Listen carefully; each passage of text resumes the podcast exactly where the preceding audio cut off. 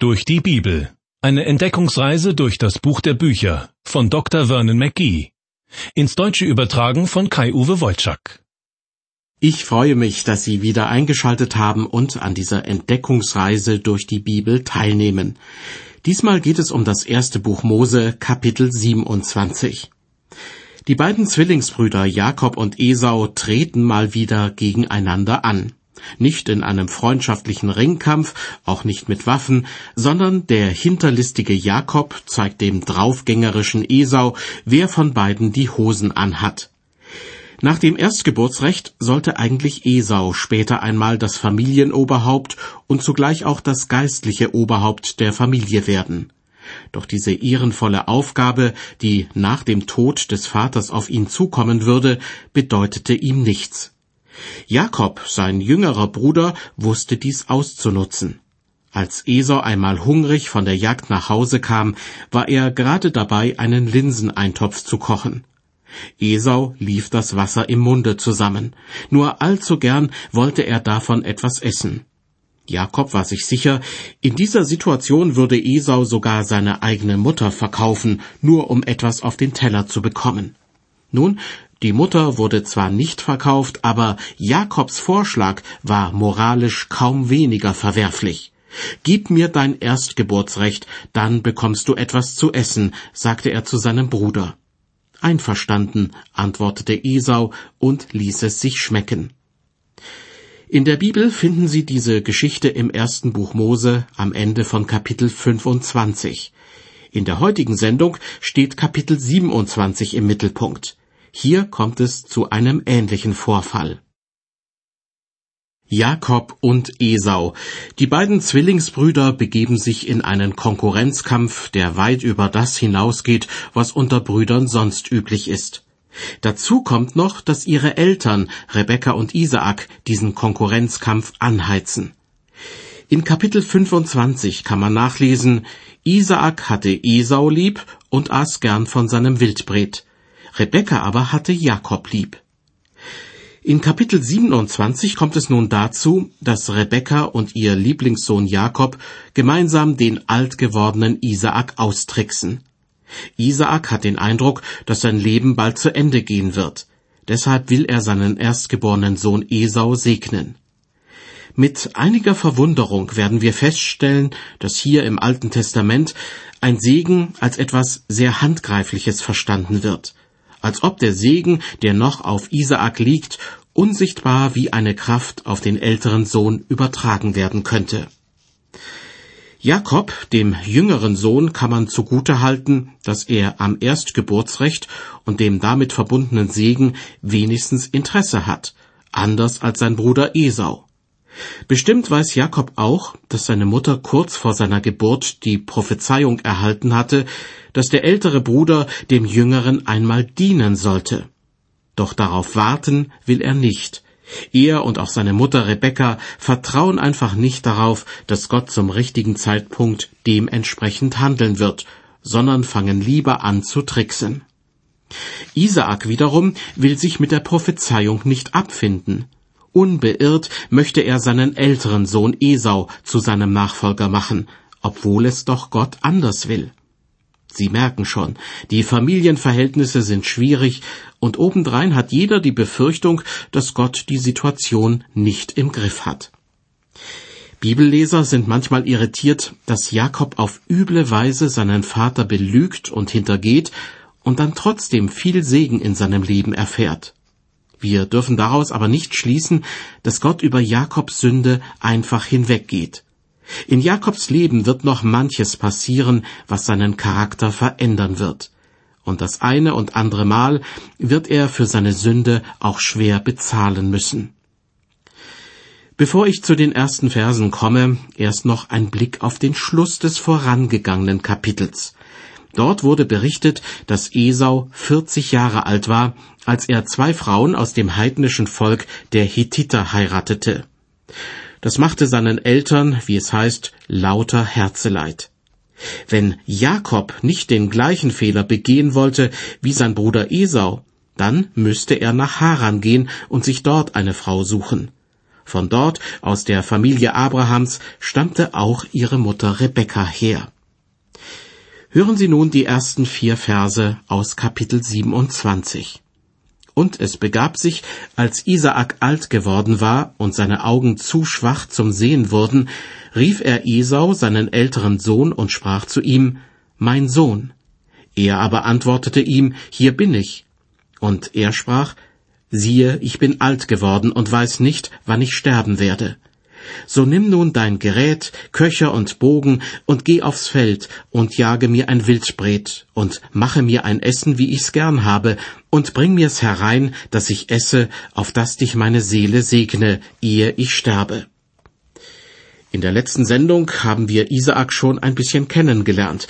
Er war ein sehr wohlhabender Mann geworden, besaß viele Viehherden und wurde von den Menschen in seiner Nachbarschaft geachtet, irgendwann allerdings auch gefürchtet, weil er ihnen zu mächtig wurde. Als einige Philister ihn schikanierten, indem sie alte Wasserbrunnen zuschütteten, reagierte Isaak besonnen. Er war ein geduldiger und friedliebender Mann. Als Familienvater zeigten sich bei ihm allerdings einige Defizite.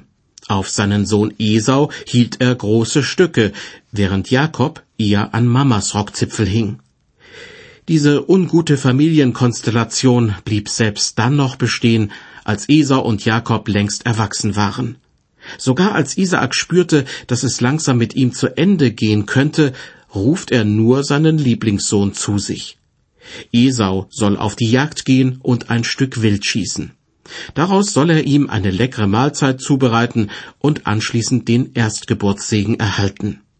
Isaak scheint nicht zu merken, wie er seinen jüngeren Sohn Jakob benachteiligt. Offenbar will er auch nichts von Gottes Prophezeiung wissen, wonach der ältere Sohn dem jüngeren dienen soll. Nicht nur Isaaks Augen sind mittlerweile blind geworden, wie es in Vers 1 heißt, sondern Isaak ist auch blind geworden für das, was sich in seiner Familie abspielt. Zusammenfassend kann man sagen, dass Isaak, wie schon sein Vater Abraham, einiges falsch gemacht hat, was das Familienleben betraf. Isaak tat nichts dagegen, dass sich seine engsten Angehörigen in zwei Fraktionen aufspalteten. Und sein Vater Abraham hatte sich damals mit der Magd Hagar eingelassen, wodurch es immer wieder zu Streit in der Familie gekommen war. Ich lese weiter ab Vers 5. Rebekka aber hörte diese Worte, die Isaak zu seinem Sohn Esau sagte. Und Esau ging hin aufs Feld, dass er ein Wildbret jagte und heimbrächte. Da sprach Rebekka zu Jakob, ihrem Sohn, Siehe, ich habe deinen Vater mit Esau, deinem Bruder, reden hören, bringe mir ein Wildbret und mach mir ein Essen, das ich esse und dich segne vor dem Herrn, ehe ich sterbe. So höre nun, mein Sohn, auf mich und tu, was ich dich heiße. Rebekka hat zufällig mitbekommen, was Isaak zu seinem Lieblingssohn Esau gesagt hat. Nun nimmt sie ihren Lieblingssohn Jakob zur Seite und stiftet ihn an, seinen Vater hinters Licht zu führen. Für diesen hinterlistigen Plan gibt es keine Entschuldigung. Die Bibel berichtet sehr sachlich über den ganzen Vorfall. Trotzdem können wir uns sicher sein, Gott verurteilt solch eine Vorgehensweise. Und Jakob wird noch das eine oder andere Mal in seinem Leben für seine Sünde schwer bezahlen müssen. Weiter ab Vers 9. Rebekka spricht zu ihrem Lieblingssohn Jakob, Geh hin zu der Herde und hole mir zwei gute Böcklein, dass ich deinem Vater ein Essen davon mache, wie er's gerne hat. Das sollst du deinem Vater hineintragen, dass er esse, auf dass er dich segne vor seinem Tod. Jakob aber sprach zu seiner Mutter Rebekka, Siehe, mein Bruder Esau ist rau, doch ich bin glatt, so könnte vielleicht mein Vater mich betasten, und ich würde vor ihm dastehen, als ob ich ihn betrügen wollte, und brächte über mich einen Fluch und nicht einen Segen. Da sprach seine Mutter zu ihm, Der Fluch sei auf mir, mein Sohn, gehorche nur meinen Worten, geh und hole mir. Ganz schön dreist, dieser Jakob. Er sagt, ich würde vor meinem Vater dastehen, als ob ich ihn betrügen wollte. Dabei will er ihn ja tatsächlich betrügen. Macht aber nichts, denkt er sich, Hauptsache, er merkt es nicht. Weiter ab Vers 14. Da ging er hin und holte und brachte es seiner Mutter. Da machte seine Mutter ein Essen, wie es sein Vater gerne hatte, und nahm Esaus, ihres älteren Sohnes, Feierkleider, die sie bei sich im Hause hatte, und zog sie Jakob an, ihrem jüngeren Sohn. Aber die Felle von den Böcklein tat sie ihm um seine Hände und, wo er glatt war, am Halse. Und so gab sie das Essen mit dem Brot, wie sie es gemacht hatte, in die Hand ihres Sohnes Jakob. Was für eine skurrile Geschichte. Esau war offenbar so behaart, dass selbst der alte blinde Isaak den Schwindel sofort bemerkt hätte. Deshalb soll sich Jakob mit ein paar Stückchen Fell behelfen. Und in den Feierkleidern seines Bruders steckte wohl noch dessen Körpergeruch, den der alte Isaak sofort erschnuppern würde. Das erinnert mich an eine angeblich wahre Begebenheit, bei der zwei Arbeitskollegen gemeinsam an einer Sache tüftelten und dabei tüchtig ins Schwitzen kamen. Sagt der eine zum anderen, irgendwie habe ich den Eindruck, dass bei einem von uns beiden gerade das Deo versagt. Antwortet der andere, dann muss es wohl deines sein, denn ich verwende gar keines. Ich könnte wetten, dass Esau auch kein Deo verwendet hat, und in der Wüste wurde auch nicht regelmäßig geduscht. Aber was soll's? Wenn Isaak mit seinen schwachen Augen seinen Sohn nicht mehr erkennen konnte, so konnte er ihn wenigstens riechen. Dass sein jüngerer Sohn Jakob und seine eigene Frau ihn austricksen würden, damit konnte er wirklich nicht rechnen. In den Versen 18 bis 20 wird berichtet, und er ging hinein zu seinem Vater und sprach, Mein Vater. Er antwortete, Hier bin ich. Wer bist du, mein Sohn? Jakob sprach zu seinem Vater, Ich bin Esau, dein erstgeborener Sohn. Ich habe getan, wie du mir gesagt hast. Komm nun, setze dich und iss von meinem Wildbret, auf das mich deine Seele segne. Isaak aber sprach zu seinem Sohn, Wie hast du so bald gefunden, mein Sohn? Er antwortete, der Herr dein Gott bescherte mir's. Dieser letzte Satz zeigt noch einmal deutlich, Jakob hatte keinen Respekt vor seinem eigenen Vater und er hatte keinen Respekt vor Gott. Was für eine Lüge zu behaupten, der Herr dein Gott bescherte mir's. Aber ich fürchte, dass diese frömmlerische Art zu lügen gar nicht so selten ist. Da fragt man einen Mitchristen, warum er in einer bestimmten Situation so und nicht anders gehandelt hat, und man bekommt zur Antwort, Gott hat mir gezeigt, was ich tun soll. Und wehe, sie äußern trotzdem noch Zweifel. In ein paar extremen Fällen habe ich sogar schon erlebt, dass Christen nahe dran waren, sich strafbar zu machen, und trotzdem behaupteten sie, sie hätten dafür gebetet und der Herr habe sie auf diese verrückte Idee gebracht. Jakob war nun auch an diesem Punkt angelangt. Er war ein frommer Betrüger. Hören Sie, wie es weitergeht. Vers 21 und folgende. Da sprach Isaak zu Jakob, Tritt herzu, mein Sohn, dass ich dich betaste, ob du mein Sohn Esau bist oder nicht. So trat Jakob zu seinem Vater Isaak.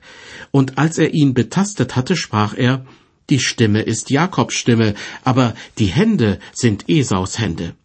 Und er erkannte ihn nicht, denn seine Hände waren rau wie Esaus, seines Bruders Hände. Und er segnete ihn und sprach, Bist du mein Sohn Esau? Er antwortete, Ja, ich bin's. Da sprach er, So bringe mir her, mein Sohn, zu essen von deinem Wildbret, dass dich meine Seele segne. Da brachte er's ihm, und er aß. Und er trug ihm auch Wein hinein, und er trank. Und Isaak, sein Vater, sprach zu ihm, Komm her und küsse mich, mein Sohn. Er trat hinzu und küsste ihn. Da roch er den Geruch seiner Kleider und segnete ihn und sprach, Siehe, der Geruch meines Sohnes ist wie der Geruch des Feldes, das der Herr gesegnet hat.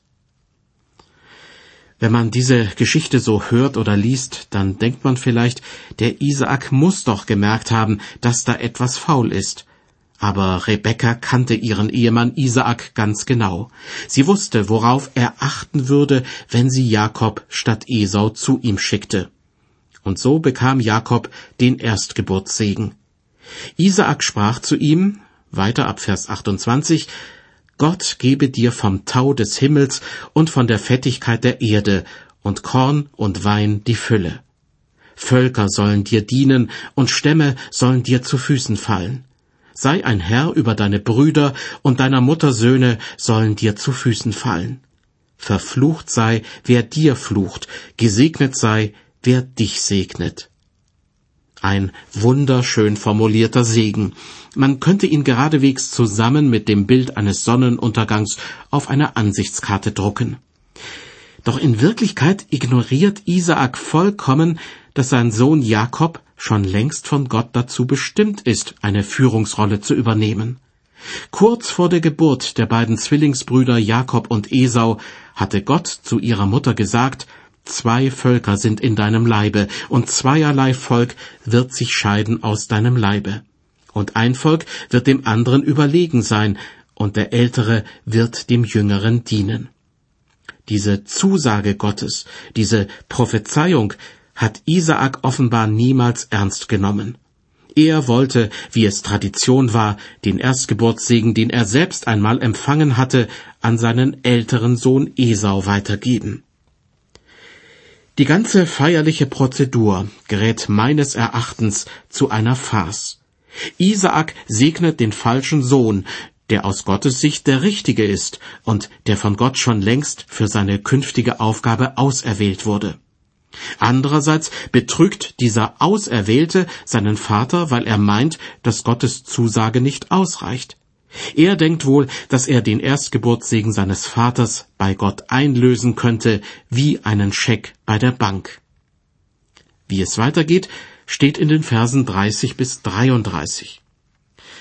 Als nun Isaak den Segen über Jakob vollendet hatte und Jakob kaum hinausgegangen war von seinem Vater Isaak, da kam Esau, sein Bruder, von seiner Jagd und machte auch ein Essen und trug's hinein zu seinem Vater und sprach zu ihm, Richte dich auf, mein Vater, und iss von dem Wildbret deines Sohnes, dass mich deine Seele segne. Da antwortete ihm Isaak, sein Vater, Wer bist du? Er sprach, Ich bin Esau, dein erstgeborener Sohn. Da entsetzte sich Isaak über die Maßen sehr und sprach, Wer? Wo ist denn der Jäger, der mir gebracht hat? Und ich habe von allem gegessen, ehe du kamst, und habe ihn gesegnet. Er wird auch gesegnet bleiben. Erinnern wir uns, Isaak wollte eigentlich Wildfleisch essen, doch Jakob servierte ihm Ziegen- oder Schafsfleisch. Warum hat Isaak den Schwindel nicht bemerkt? Stellen Sie sich vor, ich selbst war auch einmal an einer solchen Schummelei beteiligt. Ich wurde eingeladen, an einer Jagd teilzunehmen. Am Abend sollte es dann frisches Reh geben. Weil wir jedoch zu viele Gäste eingeladen hatten, befürchteten wir, das Fleisch könnte womöglich nicht reichen. Also kauften wir im Supermarkt noch schnell ein paar Lammkeulen und bereiteten sie zusammen mit dem Rehfleisch zu. Allen hat's geschmeckt, und unsere Gäste waren sich einig, das Rehfleisch war wirklich ausgezeichnet. Ihnen ging's also genauso wie dem alten Isaak. Sie konnten die beiden Fleischsorten vom Geschmack her nicht unterscheiden. Isaaks Entsetzen ist allerdings groß, als Esau von der Jagd zurückkommt und den Betrug seines Bruders entlarvt. Wie er reagiert und welche Folgen dieser Betrug hat, erfahren wir aus den Versen 34 bis 41. Als Esau diese Worte seines Vaters hörte, schrie er laut und wurde über die Maßen sehr betrübt und sprach zu seinem Vater, Segne mich auch, mein Vater. Er aber sprach, Dein Bruder ist gekommen mit List und hat deinen Segen weggenommen. Da sprach er, Er heißt mit Recht Jakob, denn er hat mich nun zweimal überlistet. Meine Erstgeburt hat er genommen, und siehe, nun nimmt er auch meinen Segen. Und er sprach, Hast du mir denn keinen Segen vorbehalten? Isaak antwortete und sprach zu ihm, Ich habe ihn zum Herrn über dich gesetzt, und alle seine Brüder hab ich ihm zu Knechten gemacht. Mit Korn und Wein habe ich ihn versehen. Was soll ich nun dir noch tun, mein Sohn? Esau sprach zu seinem Vater, Hast du denn nur einen Segen, mein Vater? Segne mich auch, mein Vater. Und er erhob seine Stimme und weinte. Da antwortete Isaak sein Vater und sprach zu ihm, Siehe, du wirst wohnen ohne Fettigkeit der Erde und ohne Tau des Himmels von oben her. Von deinem Schwerte wirst du dich nähren, und deinem Bruder sollst du dienen. Aber es wird geschehen, dass du einmal sein Joch von deinem Halse reißen wirst. Und Esau war Jakob Gram um des Segens willen, mit dem ihn sein Vater gesegnet hatte, und sprach in seinem Herzen, es wird die Zeit kommen, dass man um meinen Vater Leid tragen muss, dann will ich meinen Bruder Jakob umbringen. Soweit die Verse 34 bis 41. Esau hat eine unbändige Wut auf seinen Bruder. Deshalb fasst er den Entschluss, sobald unser Vater das Zeitliche gesegnet hat, werde ich mich an Jakob rächen und ihn umbringen. Ich will ihn für immer loswerden. Unvorsichtigerweise behält Esau seinen Plan nicht für sich, sondern spricht mit anderen darüber. Die Bibel berichtet, da wurden Rebekka angesagt diese Worte ihres älteren Sohnes Esau. Und sie schickte hin und ließ Jakob ihren jüngeren Sohn rufen und sprach zu ihm, siehe, dein Bruder Esau droht dir, dass er dich umbringen will. Und nun höre auf mich, mein Sohn, mach dich auf und flieh zu meinem Bruder Laban nach Haran. Wieder einmal nimmt Rebekka die Sache in die Hand. Jakob soll sich bei seinem Onkel Laban in Sicherheit bringen. Nur für eine Weile, bis sich Esau beruhigt hat. So Rebekkas Plan. Sie ahnt nicht, dass sie für ihr sündiges Verhalten schon bald bitter bezahlen muss. Denn der Abschied von ihrem Sohn Jakob ist ein Abschied für immer. Lange wird sie vergeblich auf die Rückkehr ihres Lieblingssohnes warten, doch sie stirbt, bevor es soweit ist. Auch Jakob wird in den nächsten Jahren eine harte Lektion lernen. Sein Onkel Laban wird ihm einiges abverlangen. Jakob glaubt, ein schlauer Fuchs zu sein, doch in Laban findet er seinen Meister. Ja, es wird so weit kommen, dass Jakob eines Tages völlig verzweifelt ist und Gott um Hilfe anfleht. Aber davon ahnt er natürlich noch nichts. Weiter ab Vers 44. Rebekka rät also ihrem Sohn, sich bei seinem Onkel in Sicherheit zu bringen. Bleib eine Weile bei ihm, bis sich der Grimm deines Bruders legt und bis sein Zorn wider dich sich von dir wendet und er vergisst, was du ihm getan hast. Dann will ich schicken und dich von dort holen lassen. Warum sollte ich euer beider beraubt werden auf einen Tag? Bleib eine Weile bei ihm, sagt Rebekka, und meint wohl ein paar Monate, wenn's hochkommt, vielleicht ein Jahr. Aber es werden zwanzig Jahre daraus. Als Jakob endlich zurückkehrt, ist seine Mutter bereits gestorben.